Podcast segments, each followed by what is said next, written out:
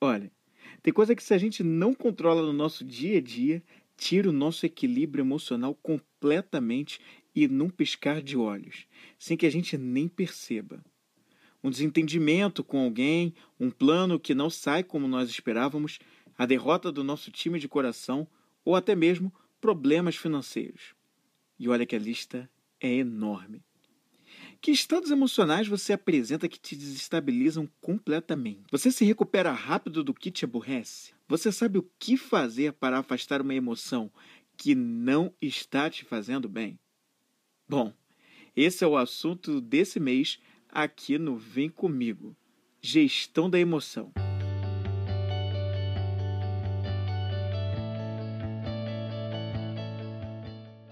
Bem-vindo ao Vem Comigo, um podcast inspiracional e sobre desenvolvimento pessoal.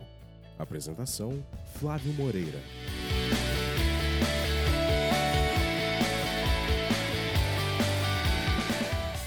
Bom dia, boa tarde ou boa noite. Seja bem-vindo ou bem-vinda ao Vem Comigo, um podcast que traz histórias inspiradoras de pessoas que estão por aí fazendo acontecer desenvolvimento pessoal e dicas musicais. No programa de hoje, eu vou falar sobre a gestão da emoção, o segundo pilar da inteligência emocional, segundo Daniel Goleman. E você vai entender o que significa essa autorregulação. Se é possível ou não gerenciar as emoções, de que forma isso pode ser feito e como o autocontrole pode trazer benefícios gigantescos para a forma como você se relaciona com as pessoas e para o seu próprio bem-estar. Mas antes do início do programa de hoje, eu tenho um recado para você. Este programa chega até você por meio da Vem Comigo Produções, que produz podcasts para profissionais e negócios voltados para a educação e desenvolvimento humano. Conheça mais nos links que estão na descrição deste episódio. Vem cá, vem comigo.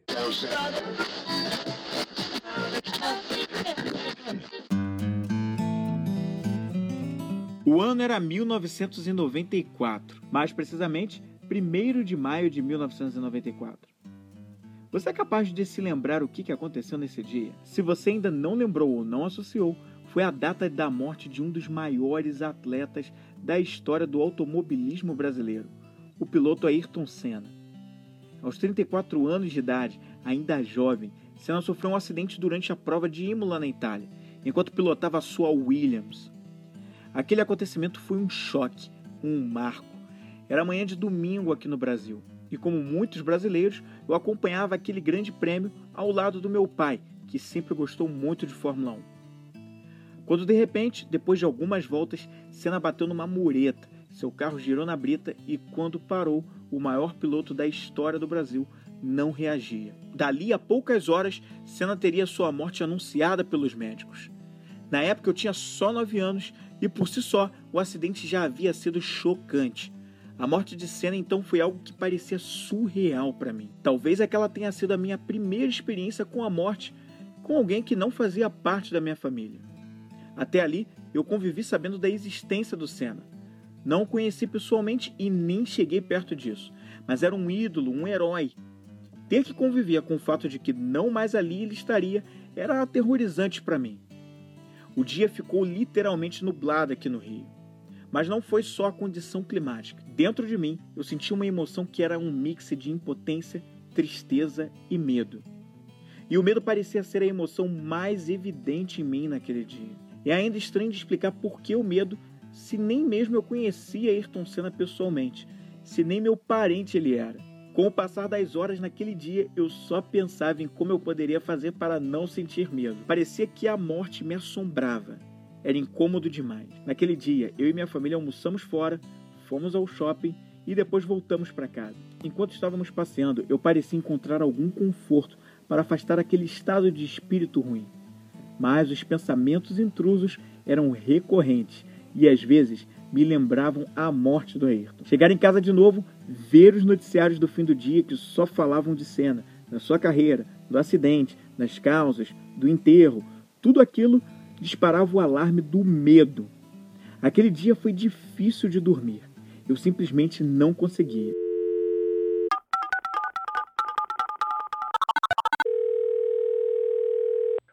Vem cá, vem comigo. E esse sentimento durava mais alguns dias, mesmo depois de todo o acontecimento. A mesma experiência eu tive na época da morte dos Mamonas Assassinas, nos acidentes aéreos com aviões da TAM em 96 e 97 em São Paulo e no acidente aéreo com um avião da Gol em 2006. O medo era a emoção que em todos esses acontecimentos me assombrava e me deixava emocionalmente instável. Mãos suadas, tremedeira e uma ansiedade que já previa que eu teria dificuldades para dormir. O medo da morte, o medo da morte dos outros, mas que me colocava num alerta talvez inconsciente de que eu não queria aquilo para mim. Com o passar dos anos, passei a questionar em mim mesmo esse medo diante das tragédias exaustivamente exploradas pela mídia e que perturbavam o meu bem-estar e o meu sono no dia em que essas coisas aconteciam. Comecei a fazer algumas perguntas do tipo: por que, que essas tragédias me amedrontam tanto? Existe alguma racionalidade em ter medo disso? Eu preciso dar atenção a essas notícias que exploram as tragédias? Naquela época, sem saber e ter conhecimento sobre inteligência emocional, eu já começava a fazer algo que é conhecido como gestão da emoção. Ao me questionar sobre os porquês daquele medo que eu sentia diante das notícias trágicas, eu desafiava a racionalidade de ter um sentimento tão ruim diante daquelas situações. Eu não estava ali querendo me tornar um insensível que não queria mais se importar com a dor e a perda dos outros, mas sim procurar um bem-estar emocional, um equilíbrio emocional, ainda que pudesse sentir a tristeza por aqueles que partiram. Foi só depois que eu comecei a questionar a racionalidade dos fatos e refletir sobre o que poderia fazer para me distrair do que perturbava o meu estado emocional que eu passei a não mais ser afetado pelas tragédias, pelas notícias trágicas. Pelo menos não no grau em que elas apareciam antes. Eu passei a encarar como uma normalidade, algo que faz parte da vida. As pessoas passam por essa terra e se vão, e não temos como prever como será o fim de suas vidas nesse planeta. Gerenciar as emoções é necessário para manter o equilíbrio emocional. Não dá para ser feliz o tempo todo e tampouco triste até o fim. Os extremos, nesse caso, não são saudáveis e mostram um desequilíbrio que afeta o bem-estar, a saúde e os relacionamentos. A duração de estados emocionais intensos minam a estabilidade e a clareza de pensamento. Acabam impedindo ou dificultando a capacidade de tomada de decisão. Encarar os altos e baixos da vida e conviver com isso sabendo que é normal e saudável é tudo o que podemos fazer. Não é sobre evitar sentimentos ruins para se satisfazer, mas não deixar que eles abatam você. Esses sentimentos não devem perturbar o seu bem-estar. Segundo os psicanalistas John Bowlby e Winnicott, manter a tranquilidade é um dom fundamental da vida. O problema nunca está nos sentimentos ruins em si, e sim na intensidade deles. Ansiedade crônica, a ira descontrolada, depressão, tudo que chega em níveis extremos perturbam o seu estado emocional, o equilíbrio e a paz. A raiva é o sentimento mais sedutor e difícil de controlar. Quanto mais raiva, mais se rumina, mais raiva é gerada. A raiva esquenta o cérebro emocional e gera pensamentos fixos de vingança, represália e indiferença olhar as coisas por um outro ângulo, ver o lado positivo de acontecimentos ou, o mais importante, procurar distrações ou gratidão em outros fatos, são maneiras de tirar o foco dos sentimentos negativos. E é assim que você começa a se consolar, a encontrar um alento, a avaliação dos fatos, avaliar as causas, questionar a racionalidade de sentir o que se sente, são formas de se afastar o estado emocional ruim. Quanto mais rápido houver a intervenção nesse estado perturbador, mais eficaz será a ação para contê-lo. A distração é uma poderosa arma contra a ira, já que é difícil que continuemos irritados enquanto nos divertimos. Durante uma discussão, é uma ótima opção se afastar da pessoa com quem estamos nos indispondo. Assim como dar uma volta, dar uma caminhada, usar de exercícios de respiração com a meditação. E claro, usar a autoconsciência para perceber o menor sinal de pensamentos cínicos e hostis assim que eles acontecem, e de preferência anotá-los. Essas são formas de realizar uma boa gestão das emoções que resultam em equilíbrio. Segundo estudos, as mulheres têm uma tendência a ruminar mais que os homens quando estão deprimidas. E contra a ruminação, uma das armas é justamente contestar os pensamentos que a motivam e pensar em alternativas positivas. A partir daí, a ideia é programar acontecimentos que propositalmente distraiam. Você tem que saber e descobrir quais distrações funcionam melhor para você. Pode ser uma leitura, pode ser assistir sua série favorita, ouvir aquela playlist que causa arrepios bons, sair com os amigos ou planejar aquela viagem dos sonhos. Não existe uma receita, uma regra. Você tem que descobrir qual a melhor distração que te afasta dos pensamentos e sentimentos que te perturbam. Práticas como essas colocam o cérebro em um estado incompatível com os sentimentos ruins que queremos cancelar, e isso rompe o ciclo destrutivo. É preciso apenas tomar alguns cuidados. Vem comigo podcast. Nessa de buscar as distrações, existem tendências mais comuns entre homens e mulheres. Mulheres tendem a recorrer à comida, que pode levar a um aumento de peso. Já os homens têm tendência por recorrer ao álcool, o que no fim das contas eleva os efeitos da depressão. Por isso, é importante fazer uma ação combinada, que também gere uma mudança de hábito. Conhecido como método construtivo, armar um pequeno trunfo ou sucesso fácil, como arrumar o armário, por exemplo, pode ajudar nesse processo. Isso levanta o ânimo. Prestar ajuda a quem precisa é um exercício que trabalha a empatia e corta o pensamento depressivo, enquanto a prece ou a oração servem para intervir em estados emocionais indesejados quando o indivíduo é muito religioso.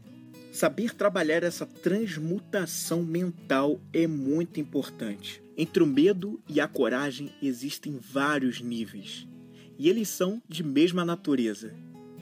Entre o amor e o ódio existem também outros vários níveis, e esses dois são também de mesma natureza. A forma como você transita dentro desse termômetro em seus diversos níveis para cada natureza emocional é a grande chave. Nós podemos, através dos nossos pensamentos, nos colocar em níveis mais próximos de amor ou mais próximos de ódio, mais próximos de coragem ou mais próximos de medo. Tudo depende da maneira como a gente interpreta os estímulos externos. Vem cá, vem comigo. No episódio de hoje, você recebeu dicas simples, mas valiosas sobre como você pode dar pequenos, porém significativos passos para a autorregulação. Quando a gente gere bem as emoções, fica mais fácil de canalizá-las para alcançar os objetivos e metas que queremos para as nossas vidas. E esse é o assunto do próximo episódio, quando vamos falar sobre automotivação aqui no Vem Comigo. Eu te espero até lá para que a gente possa continuar crescendo juntos. E esse foi mais um Vem Comigo, um podcast criado pela minha obstinação em ouvir histórias de pessoas próximas a mim e que me inspiram. Um programa que passa a levar a minha experiência com desenvolvimento humano em conteúdos para crescimento pessoal sem deixar de fora a paixão pela música, que me leva a compartilhar artistas pouco ou nada conhecidos aqui no Brasil e que vão fazer você sair da mesmice musical. Para conhecer mais sobre o que eu ando fazendo, entre no link para o meu site, que está na descrição deste episódio. E descubra mais sobre o meu trabalho com desenvolvimento pessoal, que envolve o coaching e palestras. Você ouviu o Vem Comigo com Flávio Moreira, mais uma isca emocional produzida pela Vem Comigo Produções.